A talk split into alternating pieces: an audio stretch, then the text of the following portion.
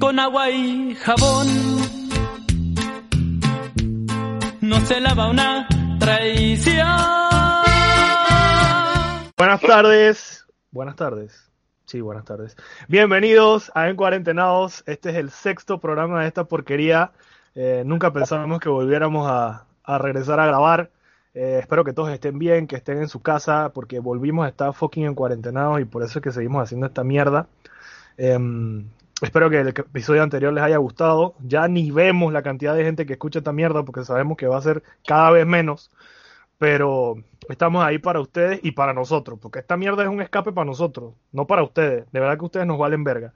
Así que bienvenidos al programa, espero que les guste. Hoy tenemos un invitado, yo pienso que de lujo. Eh, está en verga en Warzone, pero de lujo. Así que ojalá que les guste el programa. Martín. Bueno, yo no le voy a empezar chupándole el pipí a Roberto desde tan temprano.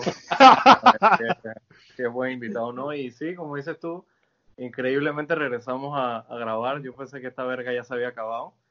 Eh, me vino a joder Oscar de que, hey, vamos a grabar, que no sé qué pinga. Y bueno, caí en la tentación.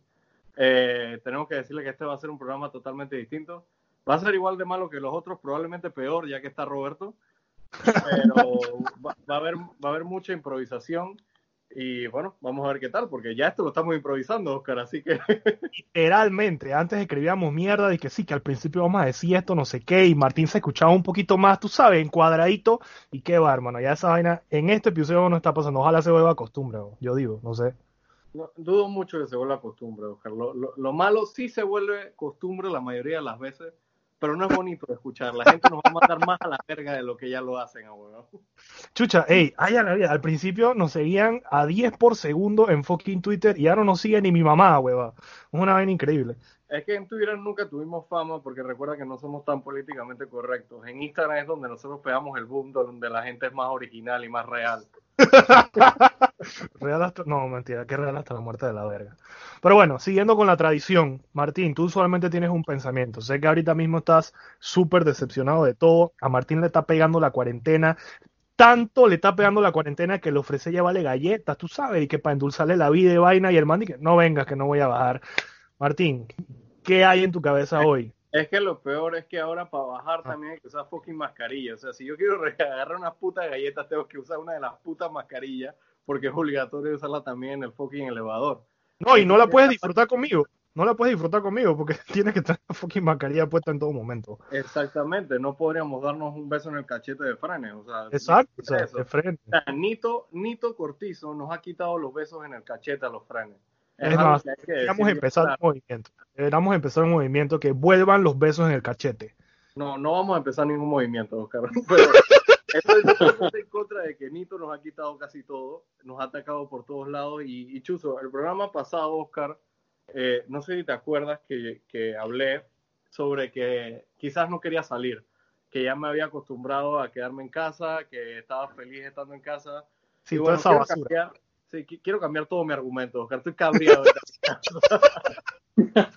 Ey, estoy harto de esta verga. No quiero nueva normalidad. Quiero la vieja normalidad en pinga, donde la gente se mandaba a la verga en la calle, donde los carros se chocaban. Quiero esa normalidad. No quiero mierda, no quiero esta basura que tenemos a día de hoy. Estoy harto, Oscar. Quiero, quiero ir a Taco Bell, quiero, quiero ir a, a jugar fútbol, quiero chucha, quiero matarme a huevado, quiero hacer algo, viejo, quiero, quiero hacer algo, quiero salir. ¿Quieres vivir? Sí, porque en realidad al final y al cabo esta pinga que estamos llevando no es vida, huevado. O sea, ahora entiendo la gente que dice que, ok, el casa por cárcel no es tan bueno. Estoy totalmente de acuerdo, huevado. En la, en la prisión por lo menos, pues quizás te pueden degollar, quizás te puede haber algo de, ¿sabes? Conseguir un trabajo, algo, huevado. Aquí no pasa nada, todos los días son iguales, abuelo. Estoy cabreado de comer sopa. y eso, señores, es Martín González en este momento. El man está hasta la verga, gracias a este fucking gobierno que toma una decisión mala tras otra, pero así estamos todos. Yo tengo la fortuna de seguir trabajando y saliendo a la calle, pero les digo que no es nada bonito tampoco, porque... O sea, igual eres un afortunado, weón. Estás en ese porcentaje ahorita mismo que estás produciendo, o sea para todos los demás casi es un año perdido, un año en el que vamos a tener puros números rojos, viejo. Y tú estás sumando, Frank. Y lo peor es que ahora hay tantos emprendimientos que quieres comer todo, weón. Te salen por todos lados vainas en Instagram, de que, qué sé yo, donas con bacon. Como chucha, no quiero probar una dona con bacon, weón. No me lo pongan en la cara. Ustedes tienen que ver la cara de Martín en estos momentos. Es la tristeza hecha persona. Es más, yo creo que si hubiéramos tomado una foto del primer episodio y la comparáramos con la imagen de Martín ahorita mismo, Y calvo. literalmente, y calvo, obvio, y calvo, sería una vaina de que, ah, increíble. Ustedes se cagarían de la risa y, y seguramente yo también. Pero bueno, ese es Martín. Y ahí le respondí yo lo que pude, porque de verdad que, a pesar de que no me identifico tanto porque he pasado menos tiempo en casa eh, que los demás, chucha madre. Es que digo, es la verdad. O sea, aquí nosotros no decimos nada que no sea verdad.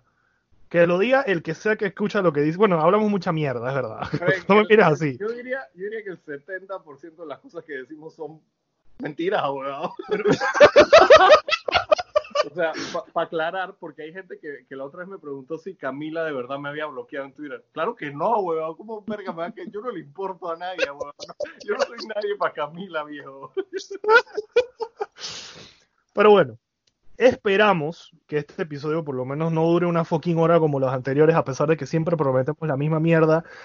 Pero la gran diferencia de este episodio es que está Roberto, y como bien dijo Martín, Roberto está en verga, así que pues, Yo no Eso dije fue lo que no dijiste, en mi boca. Yo eso dije, fue lo que dije.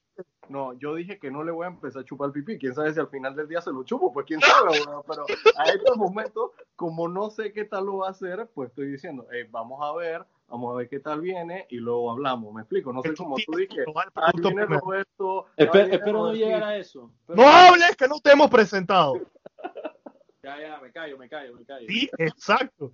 Pero, o sea, Martín, tú pruebas el producto primero para ver y entonces si te gusta, te quedas. Obviamente, a huevo, no voy a, por ejemplo, me ponen, qué sé yo, la dona con, con bacon. No, no voy a decir que es la quinta maravilla si no la fucking probado, me explico. Tengo que probarla y luego voy a decir, ok, está buena, está muy de gordo, me encanta porque es muy de gordo. No me gusta porque me puede matar luego de comerme dos.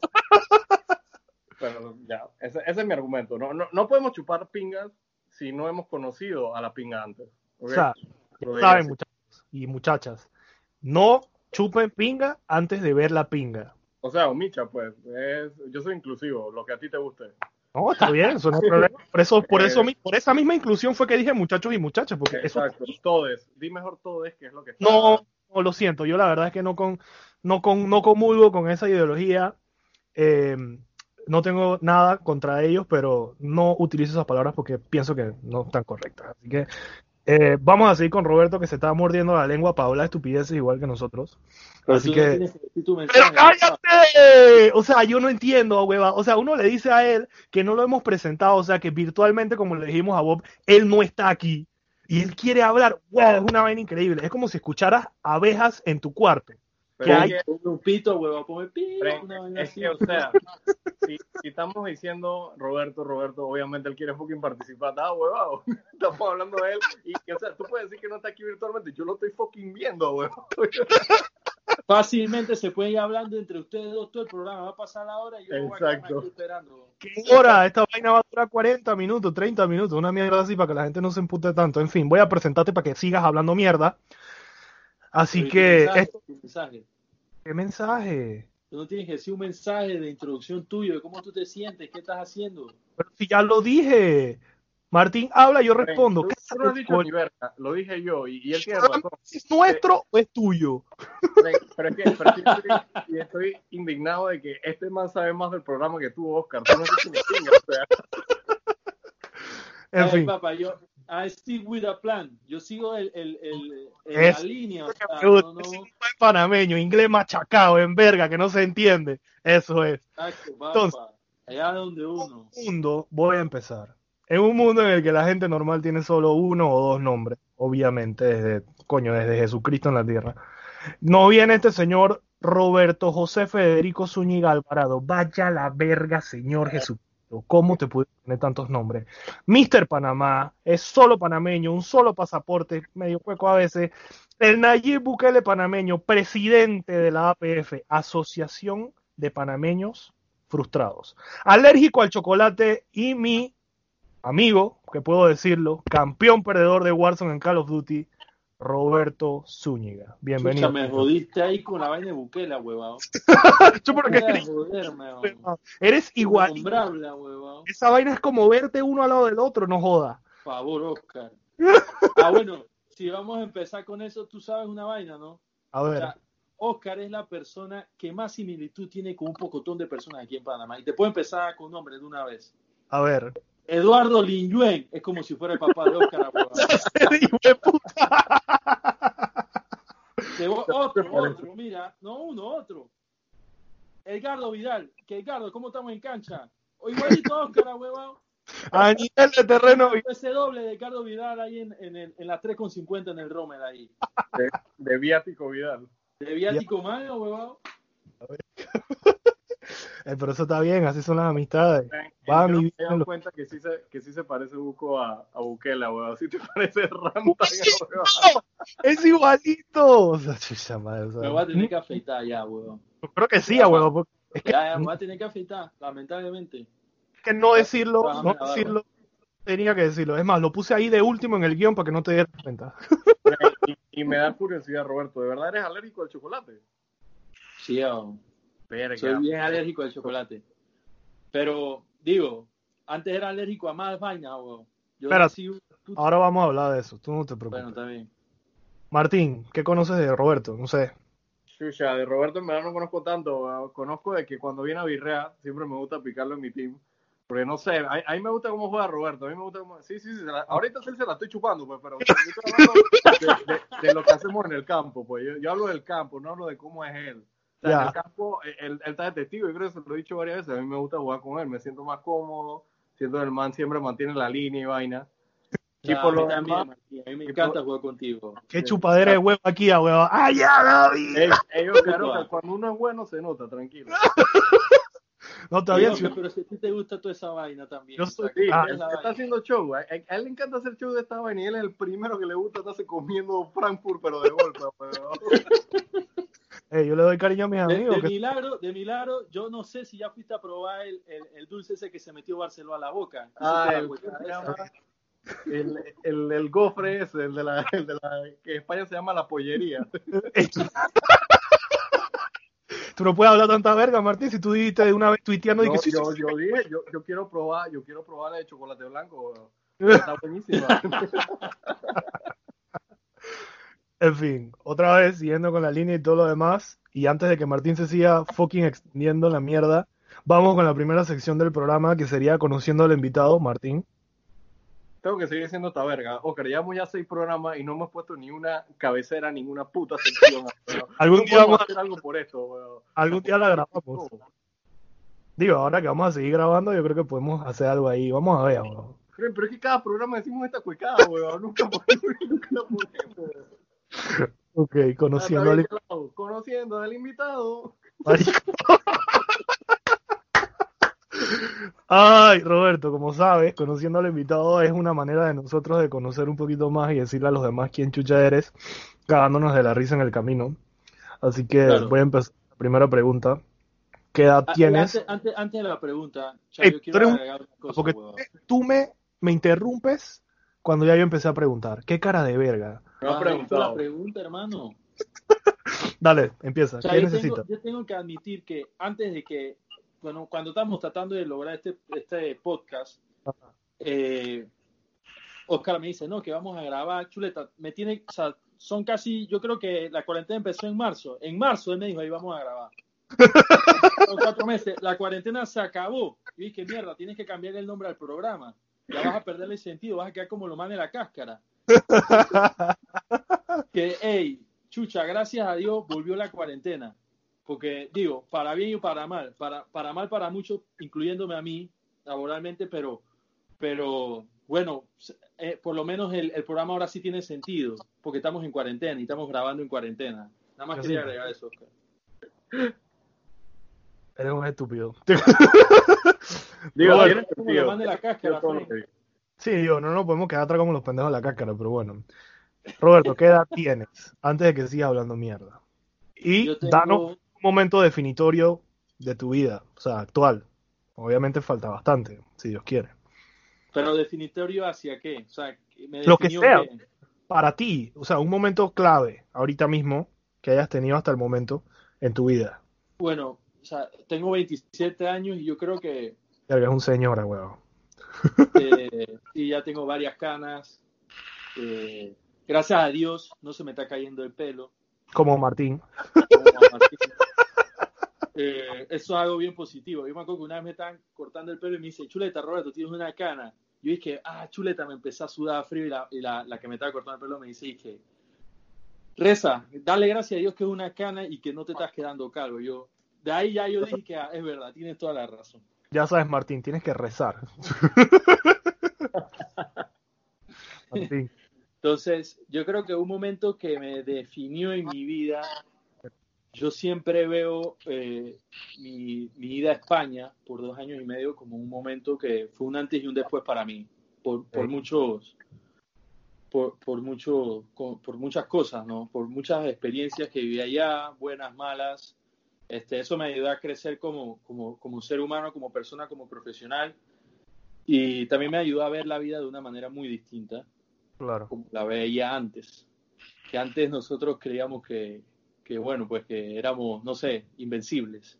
Mm. Ya una vez que tú, tú viajas, te enfrentas al mundo real, eh, estás solo, te mantienes tú, tienes que pagar cuentas, tienes que hacer todo por, tu, por, por, por, por ti mismo. O sea, te vales por ti mismo, tú ves la, las cosas de una manera muy distinta. Ok. Martín. Chay, ¿a qué parte de España fuiste? Me da curiosidad, tú sabes que yo soy medio español. Bueno, yo estuve... Hedio, imbécil. Sí, sí, yo, este man es... Yo este man, es, escucha, de, este man es la, imper, es la impersonificación Gallego, de un toro aquí en, un toro español en Panamá, huevón. Yo, a mí me encanta Galicia. He estado varias veces allá. Yo estuve en España, en Madrid. En Madrid. Madrid. Estuve dos años y medio ahí. Está fino, weón. En verdad, a mí Madrid me parece la ciudad más bonita de España. Totalmente. Hay, hay bucos fans de Barcelona, pero te voy a puedo decir algo, que en los dos años y medio este, solamente toqué Barcelona una vez. Gracias a Dios. 24 horas. Chucha, por menos de 24 horas. Porque me, me agarró, por, me agarró un, un comando antiseparatista, papá. Yo era antiseparatista, yo, yo no creía en la, en la separación de Cataluña. Yo no sé si, si no sé si está hablando paja o si lo está diciendo en serio, porque no me No, acuerdo mentira, de estoy esa. hablando paja, estoy hablando paja. Ya, Barcelona, yo, yo he de confesar que Barcelona también me gustó. Fui cuando estaba más pelado, como cuando tenía como 16 años. Y, y me llamó la atención porque no sé si lo saben, pero Barcelona ha ganado varias veces el premio a la ciudad más limpia del mundo. Mm. O sea, los manes tienen que rantan premios en, en, el municipio y toda la verga de, de, Barcelona. Estoy un poco en contra de la mayoría de la gente que, que, que preside en Barcelona, ya que son gente bastante extremista.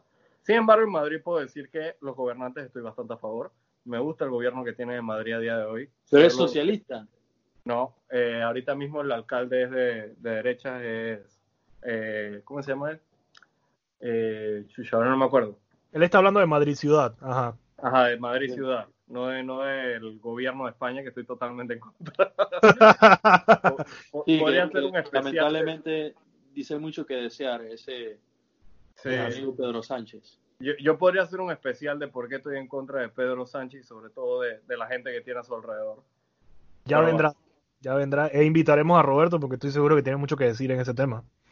Pero bueno, la verdad es que eh, aquí Roberto yo lo conozco más bien poco, para ser sincero. Aquí el, el que conoce, si, te, si, bien a Bob yo lo conocía más, creo que hoy es al revés. Oscar es el que conoce muchísimo más a Roberto que yo a, a Roberto. Y en realidad te estoy conociendo, estoy, estoy, anotando todo.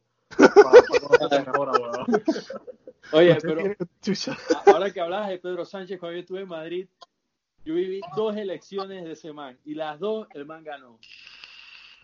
Ya, pero es que en menos de un año, cabrea, en menos de un año dos elecciones. Es que en España, o sea, el término de ganar las elecciones no, no es como tal. Porque, o sea, tú tienes que llegar a un número, eh, Ajá, eh, exacto.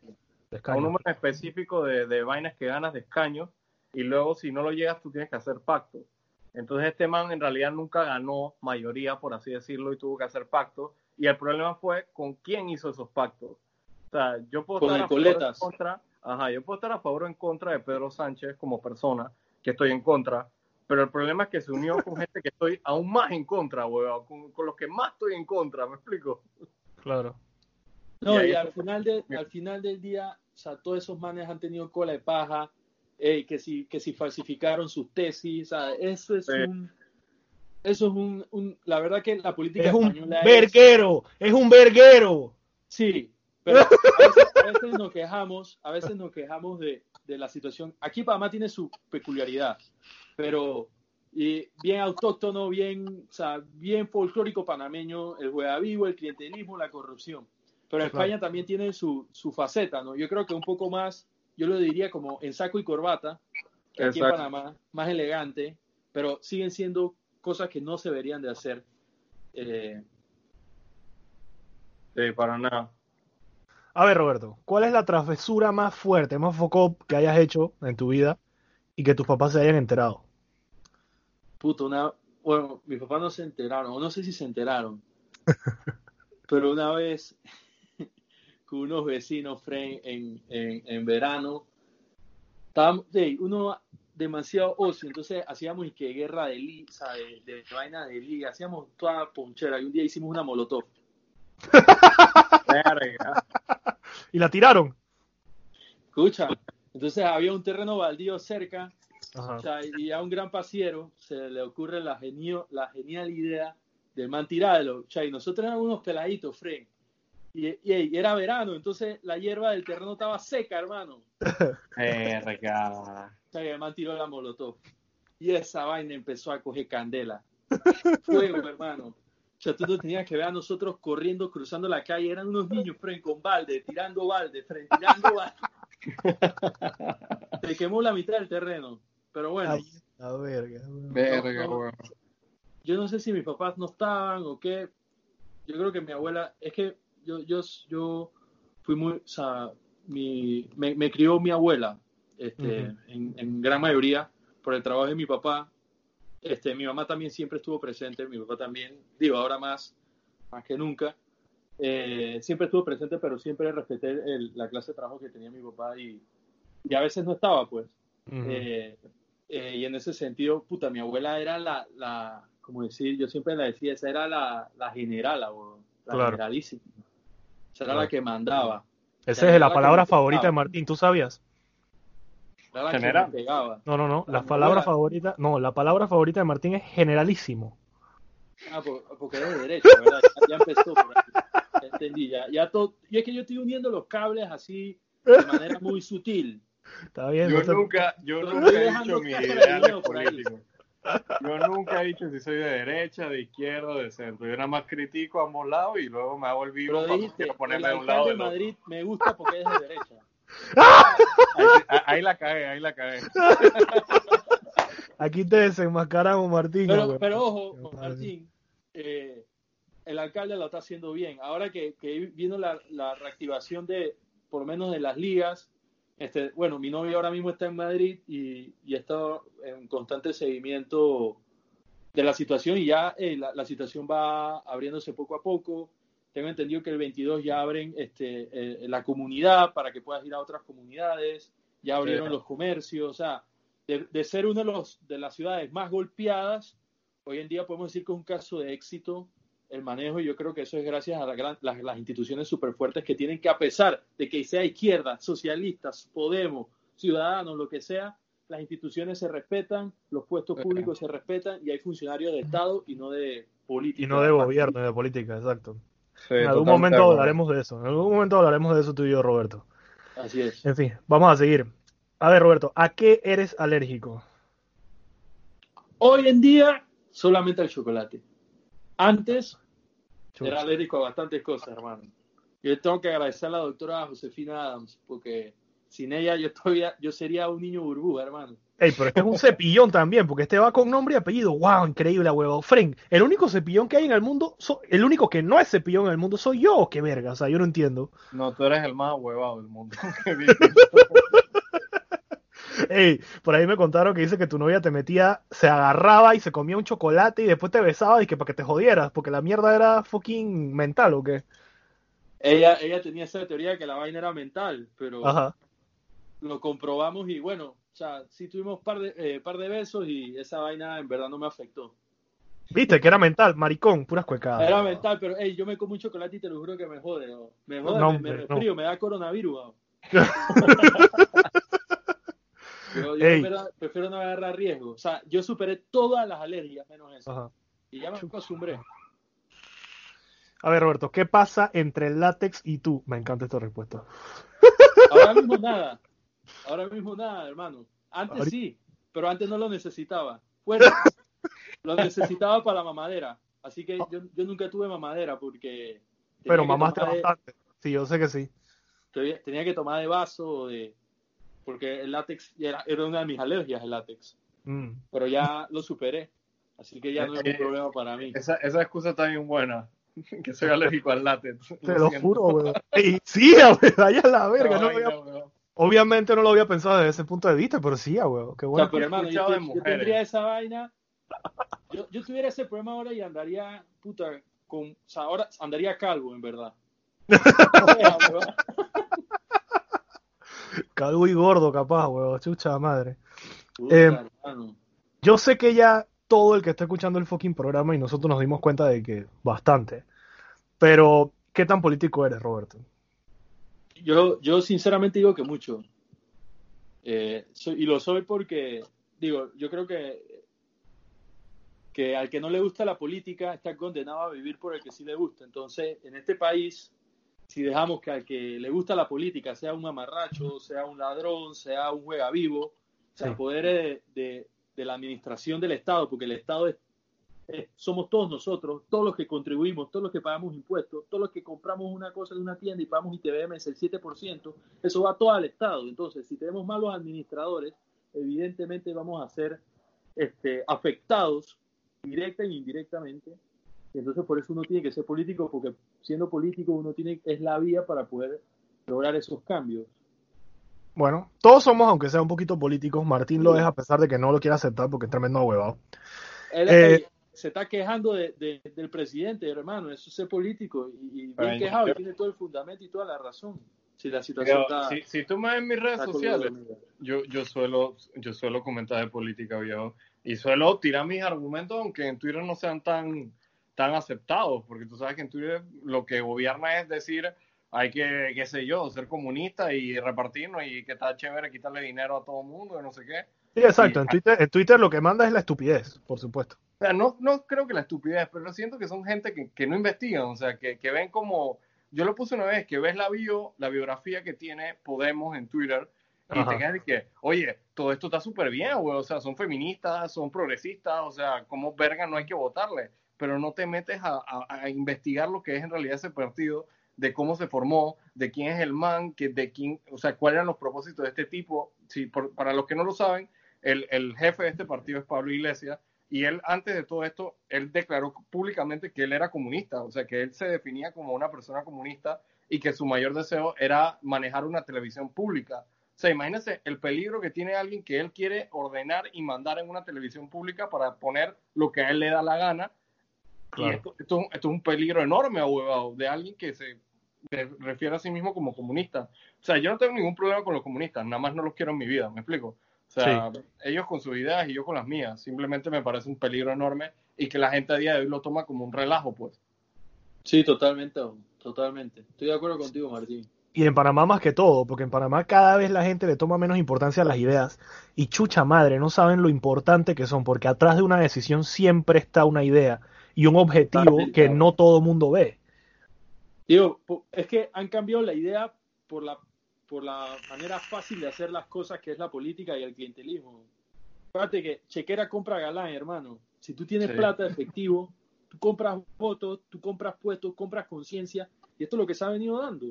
Claro. Pero yo creo que nos estamos desviando un poco del tema. en No, también, la última Es que pregunta que iba a hacer, político, escucha, es complicado. Digo, no, eh, genera mucha pasión claro, y también nos va a llevar a la frustración y eso es lo que no queremos lograr en este podcast. chucha, pero si tú eres el presidente de ese grupo, weón. Hey, yo iba a hacer una última pregunta, pero no la voy a hacer porque ya todos nos dimos cuenta por qué le dicen Mr. Panamá. Este, Eh, pues, no, no necesariamente. Yo creo que, que, digo, siempre en el colegio me han dicho así y, y lo es.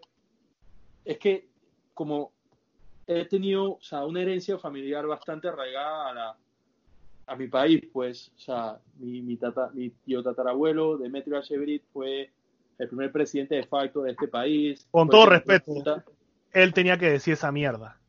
Porque si nos vamos así, mi tío tatarabuelo fue Elisario Porras Barahona y no es relajo. No, pero está bien. O sea, eso es lo que yo creo que eso tienen que, tenemos que rescatar esa, esas raíces que cada uno tiene, Ajá. porque al final esa gente construyó un país y es el país que hoy tenemos y tenemos que seguir su legado. Es, es un, ese, ese es un legado que te dejó tu, tu, tu abuelo. Sí, exacto. Tu abuelo. Bueno, entonces ese legado hay que, hay que tratar de, de venerarlo y también respetarlo. Entonces, Demetrio fue el primer presidente de facto de este país que nombró la Junta Provisional de Gobierno.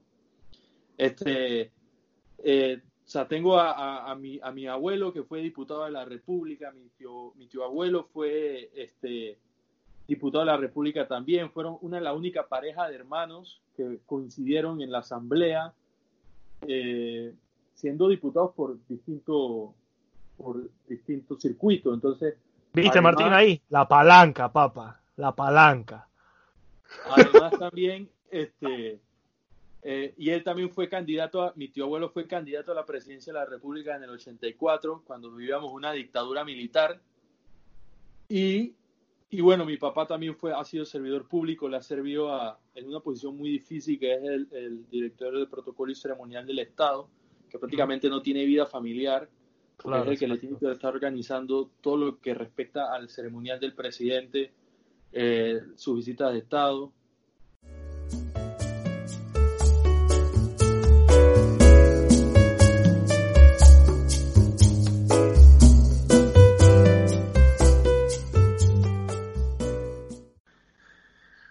Siempre nos pasa esta mierda de que nos pasa alguna huevazón y alguno se va de la llamada, cualquier cosa pasa, en este caso fue Martín, que es la fucking primera vez que le pasa, así que volvimos muchachos, seguimos hablando, Roberto estaba hablando de, de su herencia política, porque tú sabes, la palanca y la huevazón, lo que Martín.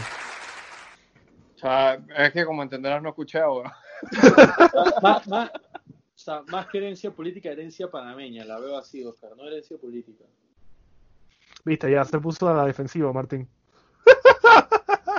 Pero digo, el, el, man conoce mucho más su vida que tú, me imagino, weón. La hace de hijo de puta, weón. Esa vaina fue un golpe bajo. no, pero está bien, está bien. Este, como dijimos que no iba a durar tanto el programa, aunque ya va chucha madre como media hora de esta vaina, vamos con tu tema, Roberto. Fue sorpresa, no nos dijiste qué iba a hacer. Y como todo este programa está súper improvisado, nosotros Ey, no sabemos. Hemos hablado de algo, Frank, que yo le dije que yo creo que valía la pena comentar. Oye, ¿verdad? Tú querías hablar del torneo de personajes panameños. No, no, no es que esa me, me, causó demasiada risa, weón. O sea, yo me quedo con, yo me quedo con Messi. Ey, yo, es, es, como en el fútbol. Hay uno que, hey, yo pongo la plata con uno, pero el corazón con otro. Yo tenía la plata con la mamá de Eliezer, pero el corazón con Messi, Frank. O sea, que demasiado. El, el de Messi.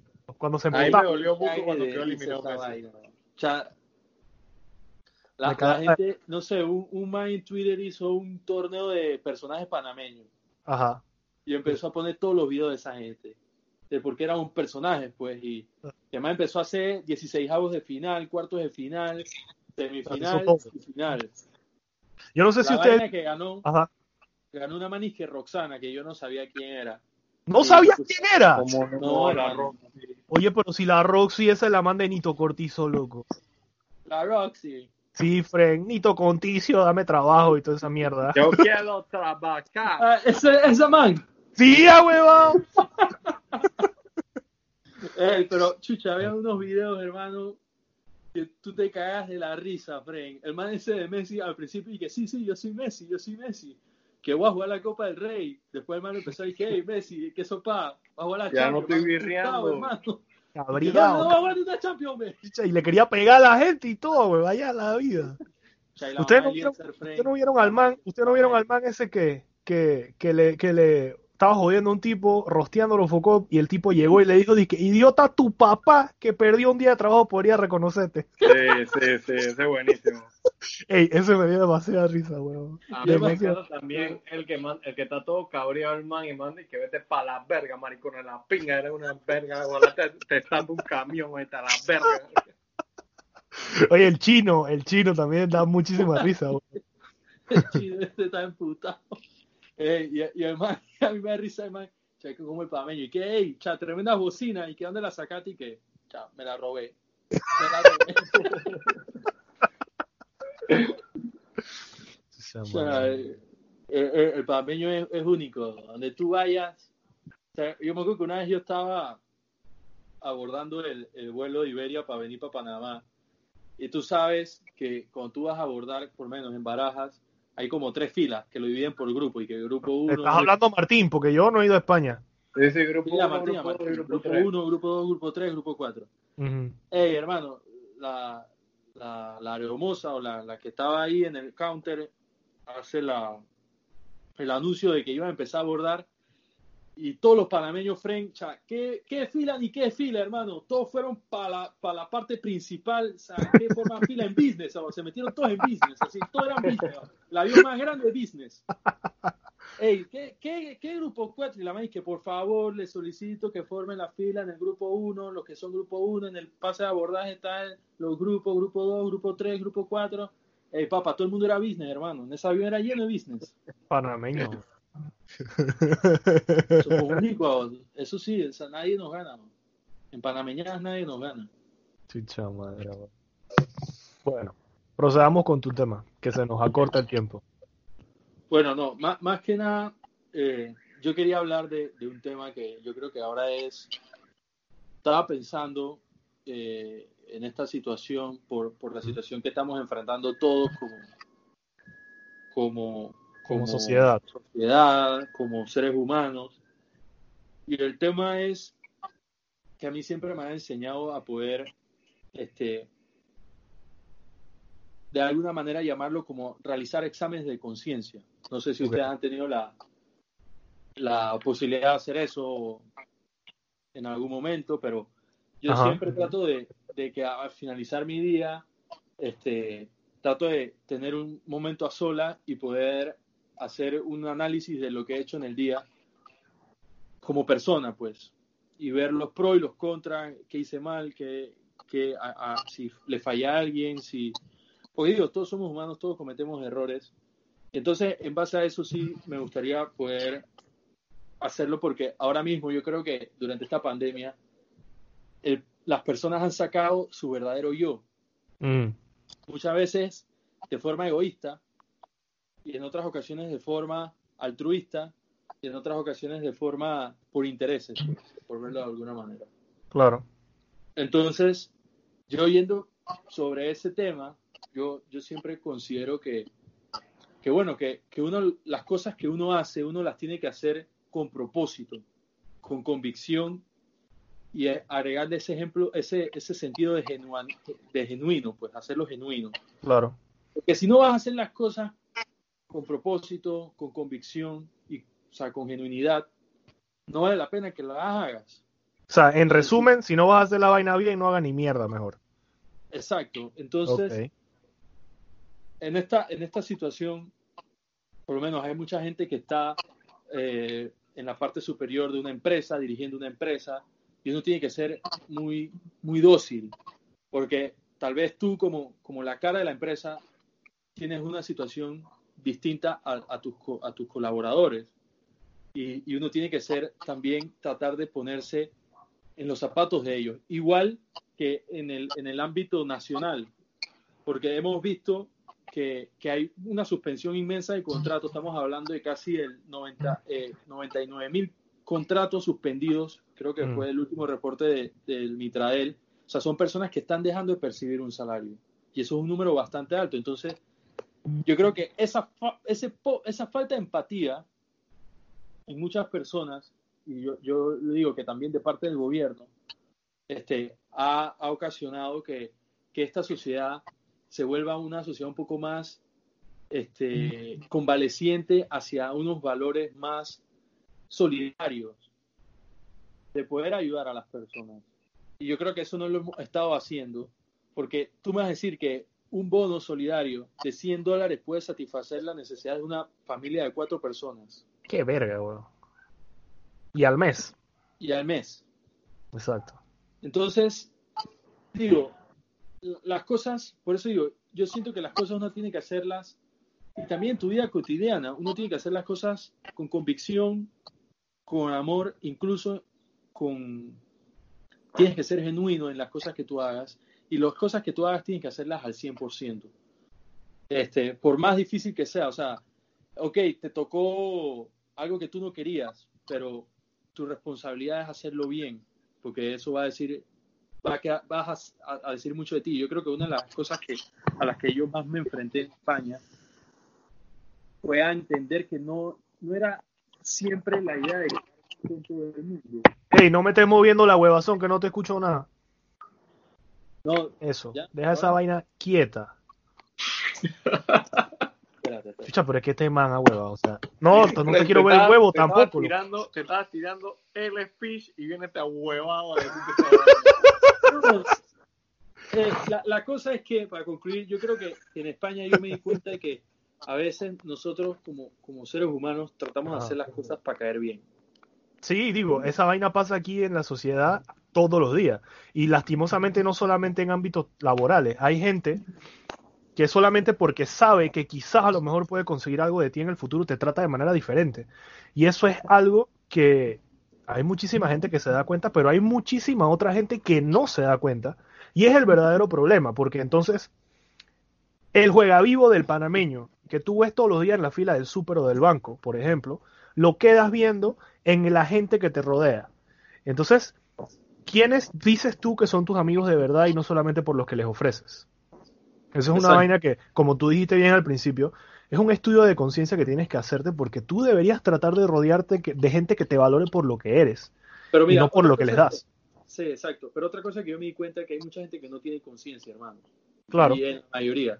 Entonces, también eso va de la mano en que nos convertimos en una sociedad totalmente mercantilista, que eso lo vemos reflejado en la, en la, en la comunidad política de este país, que todo es a cambio de algo. Que, o sea, y también, yo por lo menos ahora con el tema de, de George Floyd, o sea, fue un tema bastante difícil porque podemos ver cómo en Estados Unidos, o sea, la gente se manifestó con justa razón por, porque fue un, un asesinato lo que le hicieron a, a George Floyd y la persona y el oficial tenía que pagar por porque mató a una persona. Eh, pero así también vimos cómo aquí, o sea, un pobre vendedor en Colón, a Colón que lo estigmatizan tanto, que es de una provincia, y la gente lo estigmatiza a Colón de una manera horrible aquí en Panamá, Claro. le tiraron el pescado que puede ser que ese día puede haber sido el pan que le iba a dar a su familia, porque tampoco sabemos de la manera en que vive ese señor. Pero aquí nadie alzó la voz por ese hombre, como lo alzaron con- como por George Floyd. Un montón de panameños, pendejos, sí. Sí, entonces yo creo que nosotros también tenemos que tener ese sentido de identidad Eh, y también olvidarnos un poco del mater- de, lo, de lo material. O sea, hay un, hay un, hay tanta, tanto deseo por lo material que llegamos a veces al punto de que yo te voy a juzgar a ti o te voy a tratar de manera distinta por, por la clase de carro que tú tienes. O por lo O que por publicaste, o por lo que publicaste en Instagram. O- exacto, o por lo que tú te viste. Entonces llegamos a otro punto, Oscar y Martín. O sea, te tiene, que- este man te tiene alienado, pero total, Martín. El man no te quiere en la punto, conversación aún. llegamos a otro punto Ajá. que, que tuve en una charla que le Ujú. estaba ofreciendo a, a- a mis clientes con una jugadora del Atlético de Madrid, una mexicana. Y ella dice algo muy cierto. O sea, el fútbol femenino últimamente ha crecido un montón. Y entonces ella ha mencionado que si ella hubiera tenido las redes sociales que, tení, que, que actualmente se- como se manejan ahora, siendo ella la jugadora que posee el récord de anotar eh, la jugadora más joven en anotar un gol en un mundial femenino, que fue con Ujú. 15 años. O sea, Ajá. tal vez ella tuviera mucho más exposure o más publicidad, más marcas que la patrocinaran, etcétera.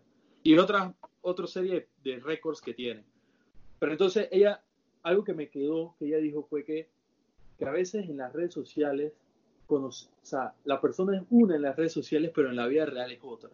Ajá. Entonces, las redes sociales a veces se convierten en una máscara, hermano. A veces. Digo, para no ser, para no ser tan, tan, tan, Tan extremista. pues. extrema, pues. Claro.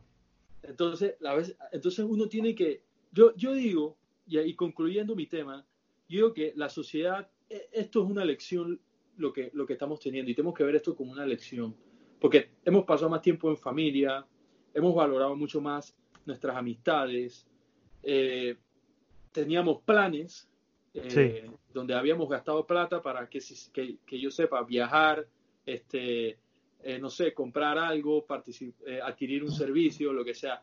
O sea, era una sociedad demasiado este, opulenta, por decirlo de alguna manera. Entonces, esta, esto nos, nos agarró como para decir, hey, bájenle dos, bájenle dos, tranquilos. Vamos a, a, a coger las cosas con calma. Entonces, yo creo que esto también nos ha ayudado, o pues así lo veo yo, a humanizarnos más, claro. a ver la vida de una manera más humana. Identificarnos con el dolor ajeno, que se ve ahora mucho más claro que antes. ajeno. Porque Claro. yo puedo estar bien hoy, yo estoy bien, gracias a Dios, porque tengo mi familia, a nadie a de mi familia le ha dado COVID, este, todos mis seres queridos están bien, eh, tengo comida, tengo a- eh, luz, tengo casa, o sea, estoy bien. Pero hay personas que no lo están. Hay personas que viven cinco en una casa y que tienen que recibir un bono solidario de 100 dólares al mes. Entonces, a veces nos vamos tanto por lo materialista que, que por ah, yo estaba viendo la otra vez. Este hijo de puta ha concluido como 25 veces y se mete en algo ya- nuevo. ya- ya está, y concluyo, esto concluyo. Dale. Esta le va a gustar. Ajá. Gennaro Gattuso, Sí. jugador de la selección de Italia, Milan, ahora actual entrenador de la, de la, del Napoli. El tipo era un, viene de un extracto muy humilde. Entonces él, él decía, o él dice, que cuando él cobró, cuando él empezó a ganar los salarios millonarios, porque todos los futbolistas de, la- de elite son millonarios, o sea, tienen todo a su, a su alrededor. Él dice, cuando él ganó esto, empezó a ganar estos salarios, él no podía ver a la cara a su papá, porque Oh. vergüenza. Porque nunca había podido, este, o sea, lo que él había ganado en un salario, su papá nunca lo generó en toda una vida siendo campesino. Claro. Entonces, No, son mal. cosas que, que a veces a uno lo hacen meditar. Pues yo medito mucho sobre eso. Ey, yo no estoy, no, no estoy diciendo que está mal que tengas plata ni que. Pero uno tiene que ser también. Yo conozco mucha gente que tiene mucha plata y es sincera, callada, hace sus vainas calladito, va, dona, tiene sus fundaciones, va donando, va, más nada. El tipo, hey, no anda eh, con opulencia ni nada. Y a veces aparentamos cosas que no somos. Claro. Ok. ¿Ya terminaste? Sí, ya terminé. Me No le desahogué, estoy- me desahogué. No le estoy quitando valor a lo que dijiste. De hecho, te escuché atentamente, pero yo tengo que seguir con mi papel aquí porque to- como esto es una red social para nosotros, yo muestro una imagen que... Mentira, yo soy así siempre. en fin. Este, sí, súper interesante lo que dijiste. Hay muchísima gente que está pasando la cuarentena como un tiempo de incomodidad más que como un tiempo de aprendizaje. Y eso es importante porque tú tienes que pensar en qué va a seguir después, porque hay muchísimas posibilidades de que no siga igual. Y, y en esas mismas posibilidades está el hecho de que tú no sigas siendo el mismo después de esto. Entonces, ¿cómo tú no piensas en quién eres ahora para ser mejor después? Exacto. Que es lo, que es lo que tú dijiste, en otras palabras, ¿no? Este. ¿viste? Y- Se parece que tú y yo somos freneos. Pero mira, lo, lo que, lo que- y la cuarentena, o sea, ha sido, es nefasta, pues, y, pero es una necesidad, ah, fue una necesidad hasta, hasta algún punto, pero ahora mismo estamos en una incertidumbre que no sabemos por Sí, cómo lo va a manejar el gobierno.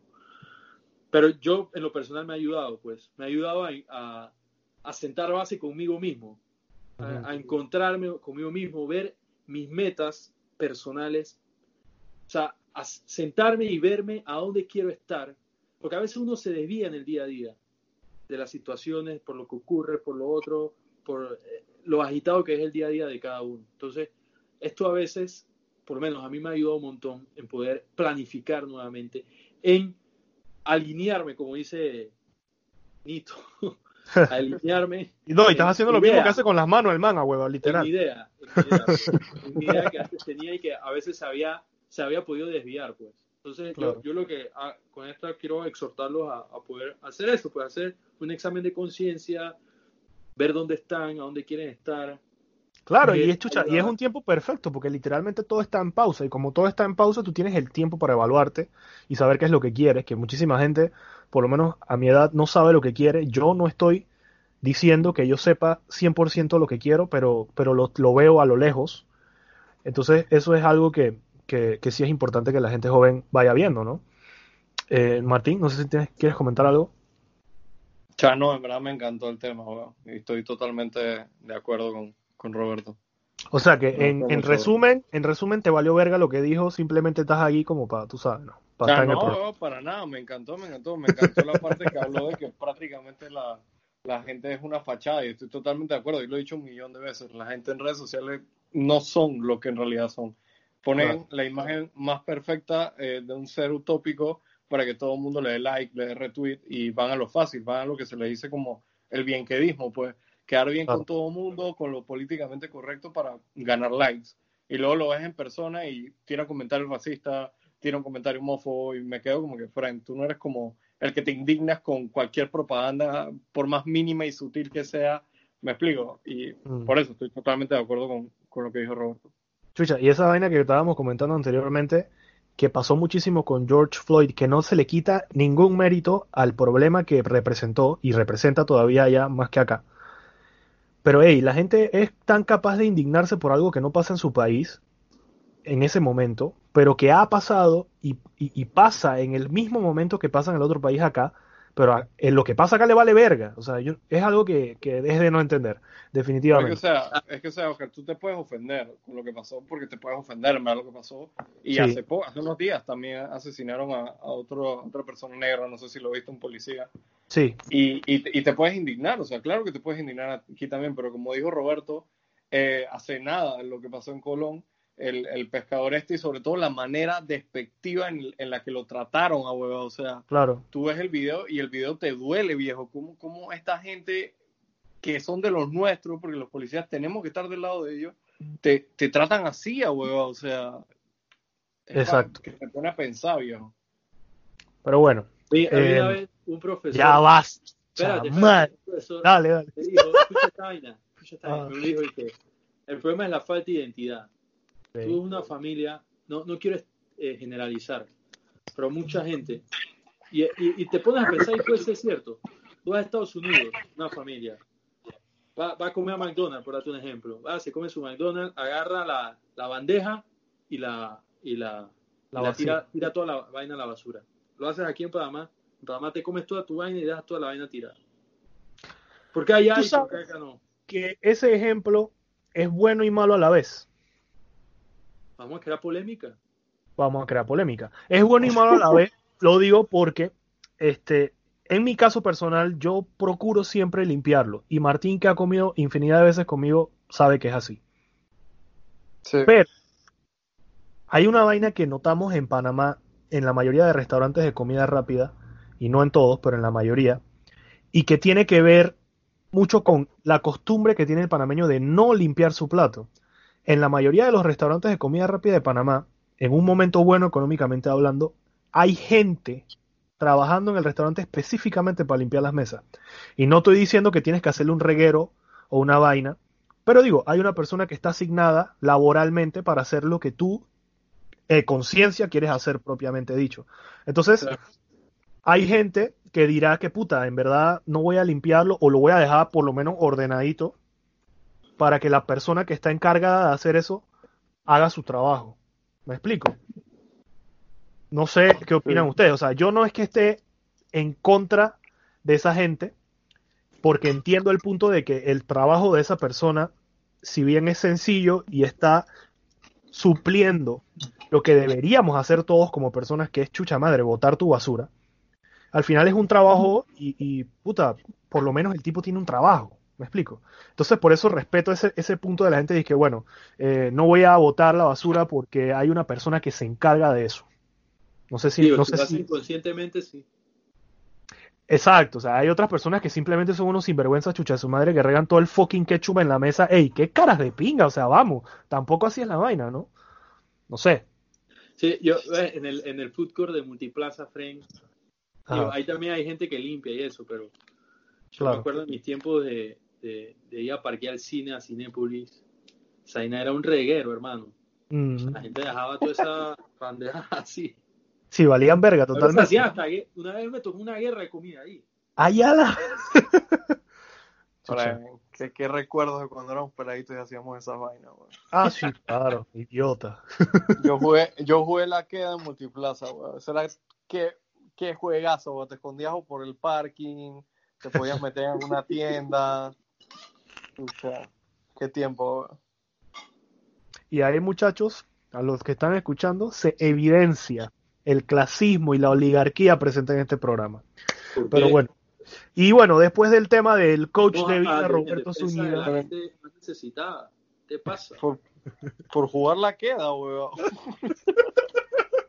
Después del coach de vida, Roberto Zúñiga, nosotros tenemos que seguir el- los Ey, temas. ¿Qué? Antes de Multiplaza estaba eh, el centro con- de cuál es el centro Multicentro. Los pueblos, Fred, esa vaina ni- Ah, y los pueblos, sí. Multicentro. Pero multicentro, o sea, el, el mini, el mall, mall, multicentro fue el primero, pero antes los pueblos, digo, no, los pueblos o el Dorado. El Dorado, creo que el Dorado. Primero. Después los El pueblos. Dorado no estaba cerrado, Fred. Esa vaina era abierta. Sí, era abierto, era abierto, sí. Vamos, Martín, con tus noticias locas. Bueno, seguimos con, con, con la sección. Chucha, Bueno, las ya, ganas, show. pocas ganas que tiene Martín de hacer esto es una vaina increíble. No, no, lo que pasó es que entró mi mamá. Estaba esperando Hola, que tía. saliera. Estaba, estaba esperando que saliera, por eso es que no estaba hablando. Ajá. Eh, ya, ya, ya hice el show en antes con que no tenemos encabezado, así que no voy a hacer show ahora y bueno, lo voy a decir de una vez. Noticias locas. Eh, te tengo tres noticias, Oscar eh, y. Roberto. La primera, que para mí es la más foco, eh, prepárense porque está fuerte. Un tipo eh, aumentó 100 kilos durante los cinco meses de la cuarentena en China. Eh, el tipo se llama Zoe o Zhou, no sé cómo verga se pronunciará. Lo siento si hay algún chino ofendido, lo siento si ofendió al colectivo chino, lo siento Oscar. Y a día de hoy es la persona más gorda de todo Wuhan. El man no Ah, tiene coronavirus, pero es muy probable que le queden pocos días de vida debido a otras cosas que le pueden afectar. Ese, ese careverga capaz, quedó inmune de, de tanto comer eh, murciélago, weón. Qué verga, o inmune a la pinga, ahora debe tener toda esa vaina jodida, viejo. Ey, tú sabes La segunda- que hablando de murciélago, La madre, huevao. Yo una vez yo estuve en Beijing y me sirvieron una sopa yo, papá, me la comí. O sea, cuando yo pregunto qué es esa sopa, sopa de murciélago, hermano. Verga. Casi, digo, no vomité porque estaba buena, hermano. Así que, no, que el puto chino que se comió un, un murciélago, hermano, si no lo has probado, ¿cómo, cómo vas a decir que, que está malo? Si está bueno, Claro, es como Martín, que él siempre prueba primero y ve el pipí primero antes de chuparlo. Eh, eh, aquí no me metas, Roberto, yo no quiero comer murciélago, weón. tú, tú, fucking murciélago. A mí no me metas en tu historia, weón. A ver, no, ya, ya. Digo, si el murciélago da una enfermedad, obviamente hay que, no se puede comer ese animal, pero ya estaba bueno, hermano. Digo, la sopa esa estaba buena. Era como rosadita. Eh, Ay, a la verga, esa vaina era piptobismo, la hueva. Acá, sea, acabamos de detectar el primer la- caso o sea, de era- coronavirus en Panamá. Y a ver, hijo de puta fue el caso cero, hueva. No, no, hombre, yo, yo- eh, cuidado y soy, y soy inmune. Cuidado y soy inmune por haberme tomado esa sopa. Igual que el gordo. Chucha. Ok, segun- la segunda Ajá. noticia también es, ahorita en la cuarentena. Eh, robaron una tienda y los ladrones le exigieron a los dependientes de la tienda que su- pusieran mascarilla. o sea, estos manes son ladrones, sí, pero tienen educación y valores. Ya, la. Siguen las indicaciones del gobierno. Son ladrones con dignidad. Exactamente, weón. Esos manes no quieren que se esparza el virus del coronavirus, weón. Y la última noticia que tengo es que un ex basquetbolista se llamaba Matthew White. El man fue asesinado por su mujer y adivinen por qué, weón. Ustedes, díganme por qué ustedes creen que la man lo mató. Porque lo quemó. No, Yo digo que por porque eh, ya no fregó los platos, una vez así. No. La man lo mató porque él lo agarró viendo porno, weón. Ustedes pueden creer esta vaina, weón. La vaina más normal del mundo, weón. Chucha madre. Sí, la man lo, lo Eh, acostó. pero o sea, esa señora tenía un complejo, hermano. Yo y, creo. y la man también era basquetbolista. Y la, man lo mató, le, le metió un cuchillo. Pueden buscar la noticia en internet. El man, el man inclusive fue, fue bastante famoso. Jugó en, en, en los Blazers. Y, y bueno, lo, lo asesinó la Yala, weón. El Lastimosamente. plot twist, Por ver hubiera, el plot twist hubiera sido que lo hubiera matado a pelotazo. Chucha. que le hubieran metido un vergazo. Chasío, huevón. Eh, Yo tengo una noticia loca, Oscar, pero vieja. a ver, bueno, si todas las noticias locas de Martín eran viejas hasta que hoy le dije que por Eh, favor pero pusieron esta las vaina nuevas. pasó aquí en Panamá, Fren. A ver, O sea, y lo, lo sé porque lo vi una vez en, cuando estu- en una de mis clases cuando estudiaba Derecho. Que hubo un, un caso que salió y que Mercedes-Benz del año se, eh, vendido por un dólar. verga, ¿de dónde fue eso? Aquí. No te creo. explicar por qué. Porque la, pa- o sea, era una pareja, se divorció y la vaina estaba en repartición de bienes. Y se fue con tanto odio esa- ese divorcio que yo no sé quién fue, cuál de los dos dijo, a esta yo la voy a joder o a este yo lo voy a joder de verdad. Ajá. Se los manes pusieron un anuncio en el periódico, Mercedes vende el año a un dólar. Eh, El, el hombre o la mujer, no sé. O sea, el tipo llamó, va, lo compró y que un dólar, en serio, un dólar, papá, 50 centavos para cada uno, hermano. Eso es querer. Qué hijo de Verga. puta. Muy buena, weón. Está cool, está cool. O sea, yo no sé si yo haría eso, porque eh, espero no tener una relación tan mala así, pero verga. Oye, ¿Sabes el odio que, para que toda la vida. esta vaina? Sí, exacto. Ningún amor es para toda la vida, pero después del amor hay otras cosas. Si quieres verdaderamente seguir con esa persona, ¿no? Sea, yo sí, cuando me case, quiero que sea para toda la vida. Pero, y tú- Sí, si no, pero ¿para si qué lo tú mismo, tú mismo acabas de decir que el amor no es para toda la vida. No, yo dije que era para toda la vida, weón. Ah, ok. O sea que yo soy un imbécil. O sea, tío, respeto tu opinión, pero para mí es para toda la vida. Pues sí, picando, ¿sabes? O sea, yo digo que es debatible eso, pues para que sea para toda la vida. Mm, chucha, que sí, yo digo que es debatible. ¿Sí o qué, Roberto? Digo, no, yo, yo, yo considero igual que Martín. Que debería ser para toda la vida. Sí, porque si no, ¿para qué?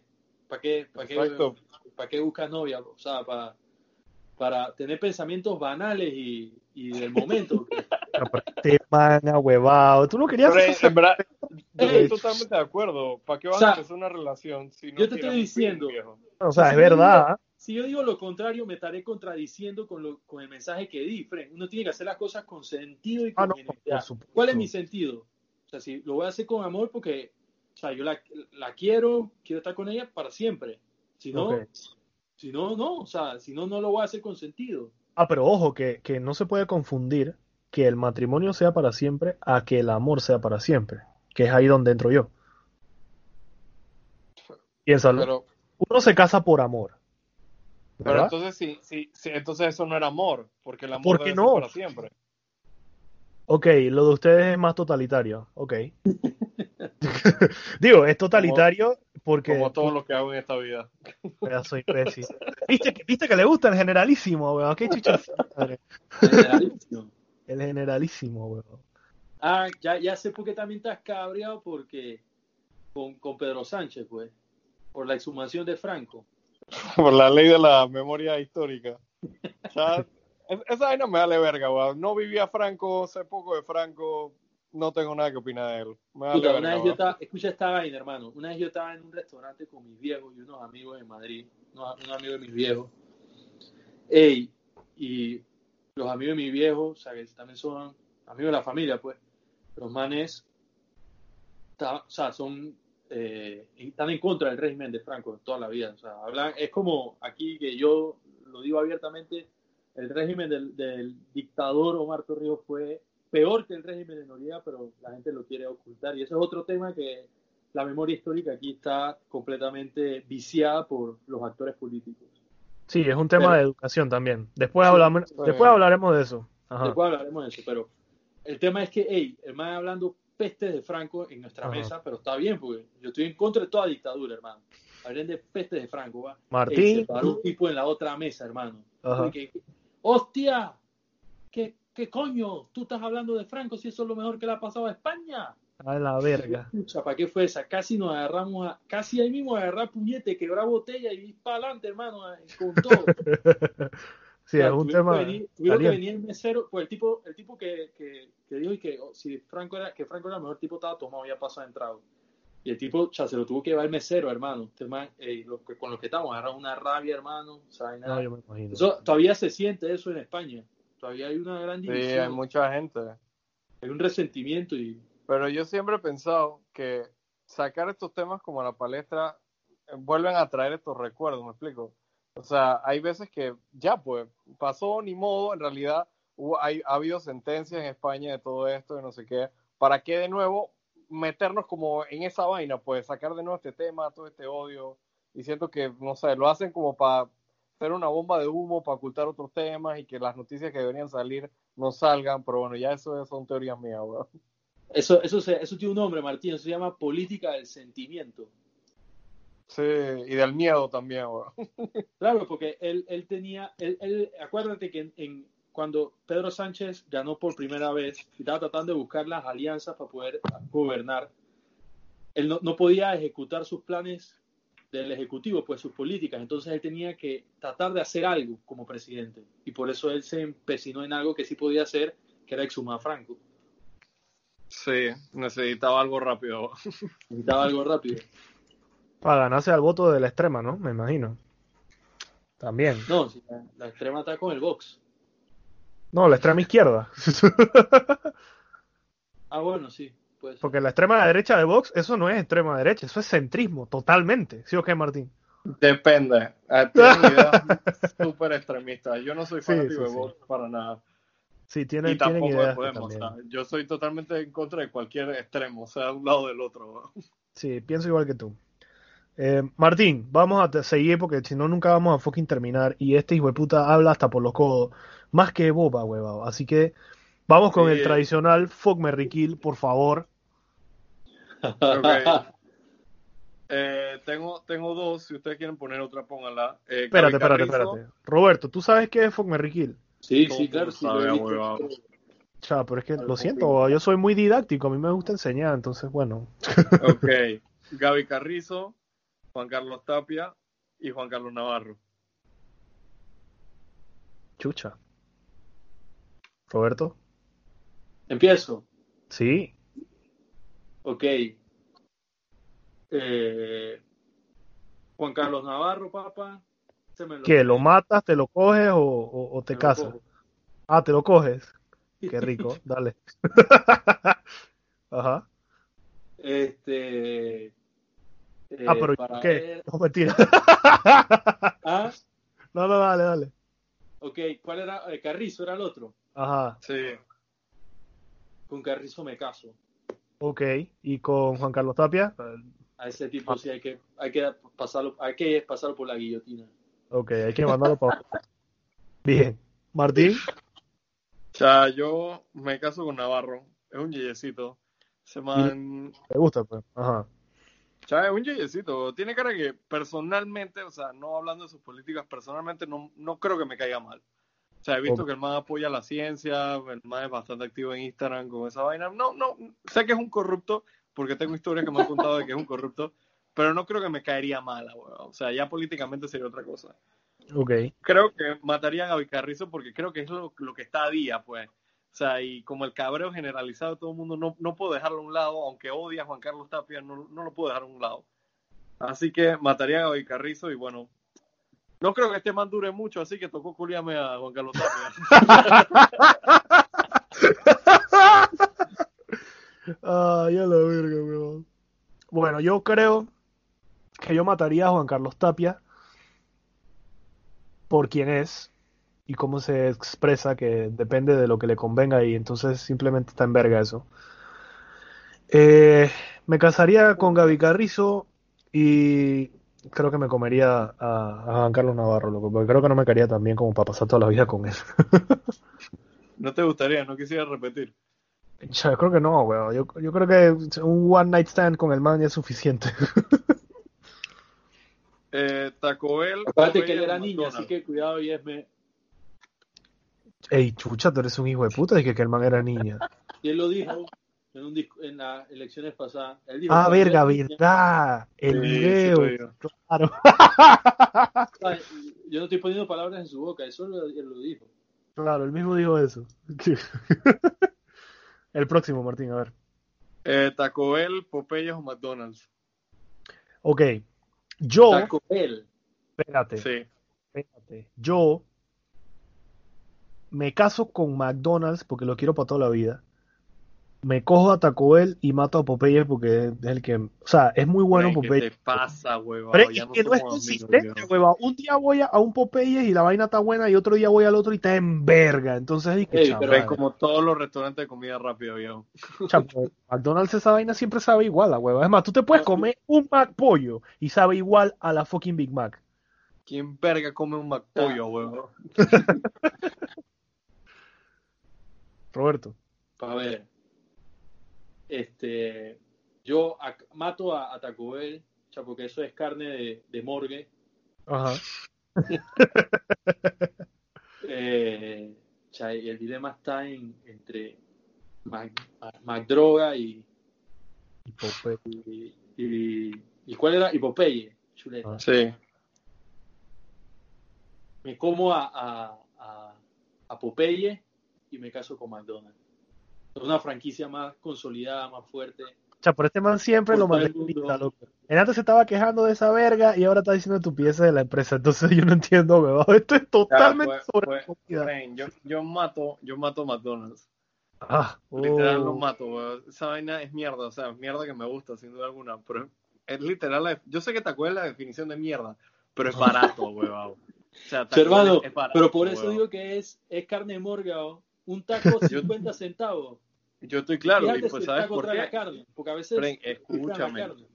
Escúchame, ¿y sabes por qué? Yo lo elijo, lo elijo para culiármelo, porque va a ser una vez y hasta ahí, ya, weón. Va a ser algo barato, rápido, conciso y al, y al punto, weón, para culiar, Y- pues.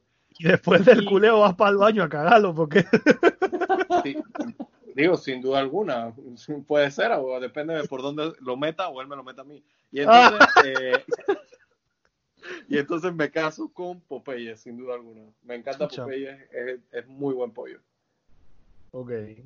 ¿Tienes algún otro? Chanón, no sé si ustedes quieran poner otro o, o vamos para pa Words. Yo estoy bien porque quiero escuchar lo de Words. Dale, pues. ¿Qué es lo de Words? Ok. Ah, ¿tú no sabes qué es Words? ¿Tú no era que tú todo lo sabías? No, yo, yo soy un neófito, Fren, yo no... La verga. Bueno, mira, Words es una sección que Martín dice que juega desde hace rato, pero no la habíamos jugado aquí hasta que empezamos a hacerlo.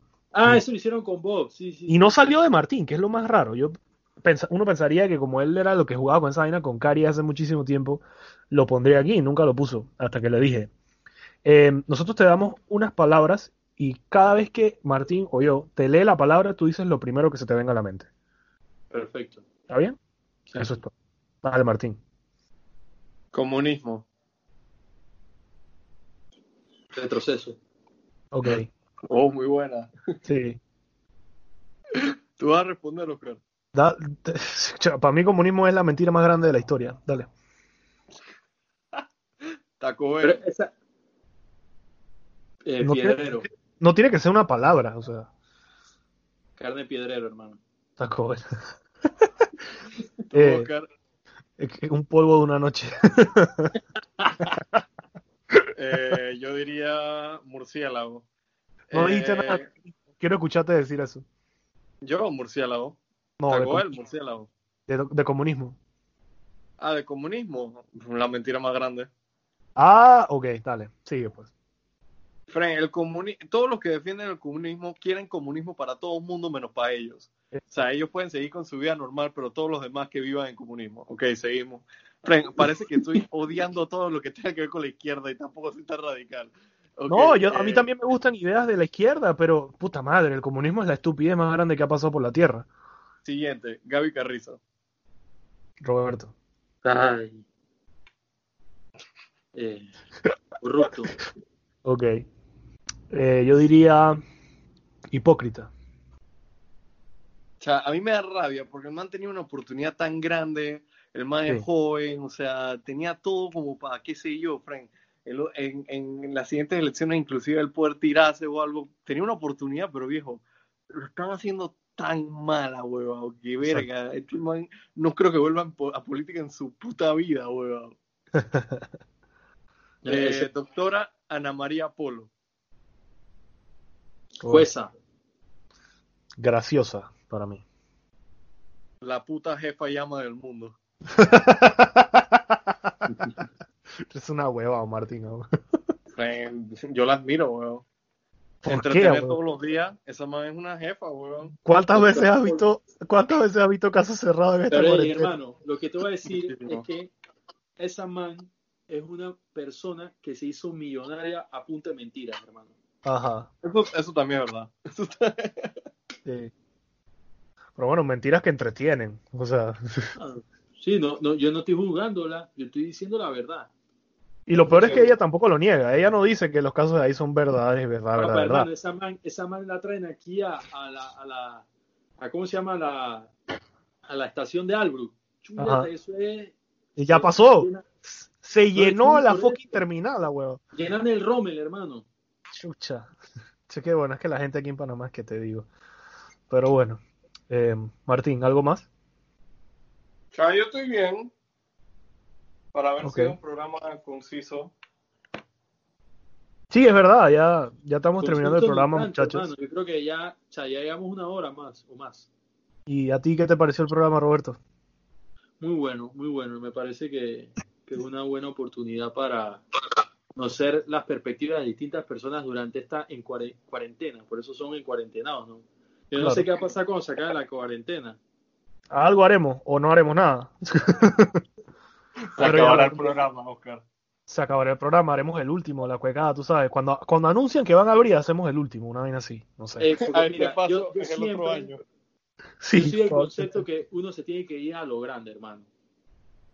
sí, hacemos una vaina como, chucha, en un parque, una verga así, que en cuarentenados live, una mierda así.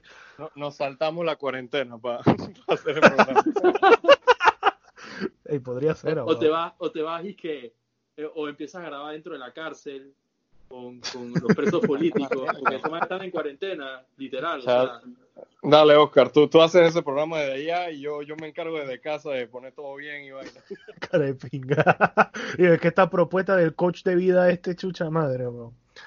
Pero bueno, eso fue todo por hoy. Espero que les haya gustado el programa. Los que nos siguen escuchando, no pensábamos volver, pero volvimos porque este país de mierda está hasta la verga.